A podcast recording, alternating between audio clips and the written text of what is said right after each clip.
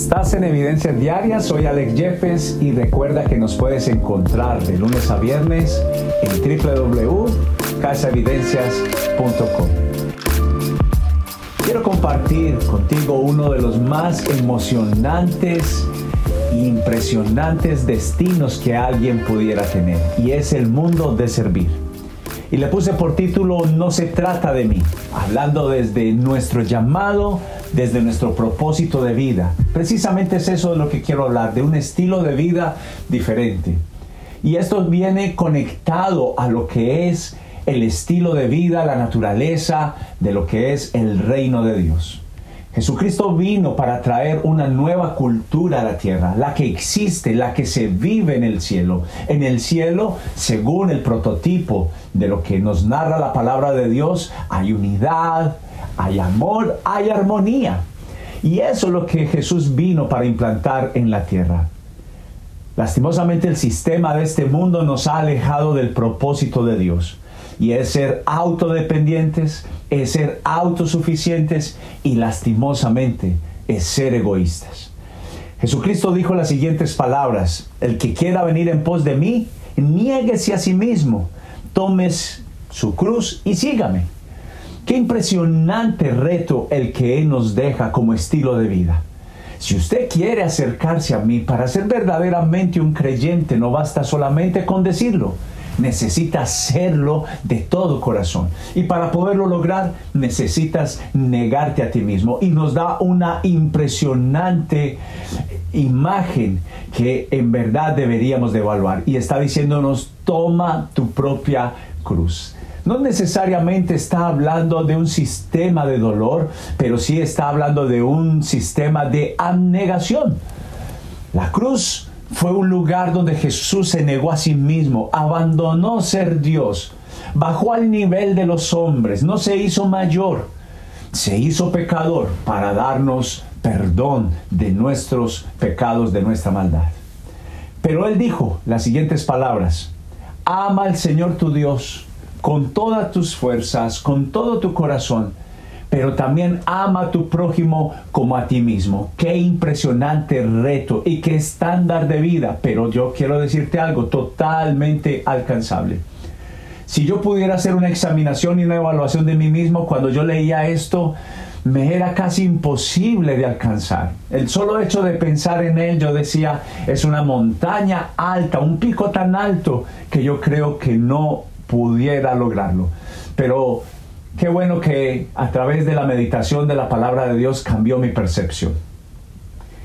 Entendí que no se trataba de cuánto yo lo podía lograr, sino de cuánto Cristo podría obrar en mí, cuánto Cristo podría hacerme ver que era posible. Y entendí lo que es hoy en día ser alguien el buen samaritano. La historia del buen samaritano dice que un hombre fue lastimado y dejado en el piso totalmente herido. Quienes se suponían que debían de ayudarlo pasaron de largo.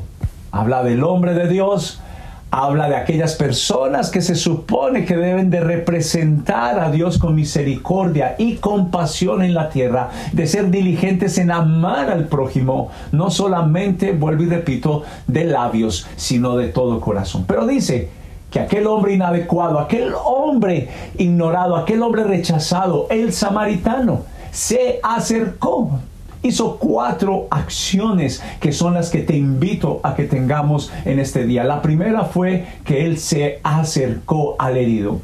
Número dos dice que lavó sus heridas. Número tres dice que lo tomó y lo llevó hasta un lugar seguro. Y luego dice número cuatro, cuidó de él. Oh, qué maravillosa enseñanza cuando Jesús estaba hablando con este intérprete de la ley.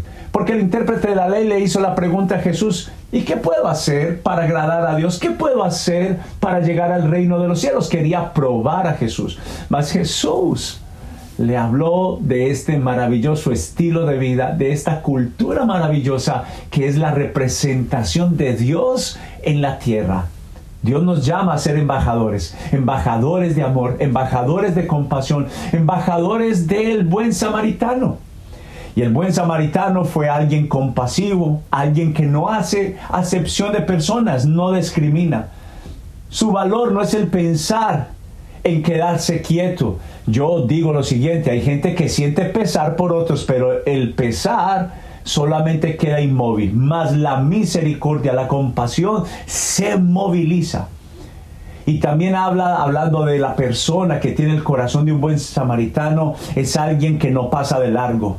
No es alguien indiferente ante la necesidad de otros, es alguien que consulta, es alguien que presta atención, abre su corazón para escuchar a otros al preguntarle, ¿hay algo que pudiera hacer por ti?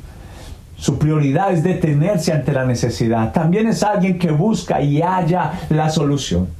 He escuchado mucha gente que se me acerca, oye, si sabes de una oportunidad de trabajo, y casi la mayoría de personas dice, bueno, si sé de algo, yo te aviso, pero realmente está diciendo por dentro, no tengo tiempo, esto no es interesante para mí, pero sabe algo, aprendí algo. La mejor manera no es solamente si llega a mí el mensaje, yo fui a buscar el mensaje y en este caso fui a buscar la posibilidad de hallar trabajo para estas personas. Y definitivamente el buen samaritano se mueve con acciones evidentes, con verdaderas muestras de amor. Y eso es lo que nosotros debemos de hacer. Quiero animarte a que pienses y reflexiones. Posiblemente la solución de tu vida está en ayudar a otros. Pero no hay nada más gratificante que nosotros podamos entender que hoy en día poder medir a una persona tal vez se puede medir es en el servicio en cuánto hay en su corazón, en cuánta generosidad tiene. Quisiera terminar contando el siguiente ejemplo. Leí en un artículo que Angelina Jolie, la gran actriz de Hollywood, dice que ella misma daba fe y testificaba que por muchos años, por mucho tiempo estaba buscando cómo satisfacer, cómo llenar el vacío de su corazón pues ella misma dice que probó drogas, alcohol. Ella misma confiesa que estuvo, y lo sabemos muy bien, en el brazo de varios hombres, al punto inclusive de fracasar en su último matrimonio. Pero un día alguien le ofreció la oportunidad y la posibilidad de ser parte, de ser un agente de la ONU ayudando a los desvalidos, a niños abandonados en diferentes países, en Asia, en Sudamérica, en África. Y dice ella que cuando le hablaron de esta oportunidad, algo pasó en su corazón. Y empezó a viajar por estos continentes, por estos países. Cuando se encontró con la realidad de la necesidad, dice que esto la acercó, llenó su vida, encontró propósito al punto que ella tomó una decisión de adoptar diferentes niños de diferentes nacionalidades y los hizo sus hijos. Qué impresionante enseñanza. Y no necesariamente tienes que adoptar hijos y llevarlos a tu casa. Tal vez pudieras adoptar una familia, que seas tú el consejero, que seas tú el ayudador, aún el inversionista, que seas alguien que tome plata de su bolsillo e inviertas en el alimento, en la necesidad de esta familia o de esta persona. Te invito a que seas un agente de cambio y que entiendas que no se trata de ti, que la vida fue diseñada desde un inicio, desde el principio, desde cuando Dios creó los cielos y la tierra, dijo que el hombre iba a ser puesto en la tierra para ser uno en comunión con otros. Que Dios te bendiga y espero que esta semilla de fe cause vida dentro de ti.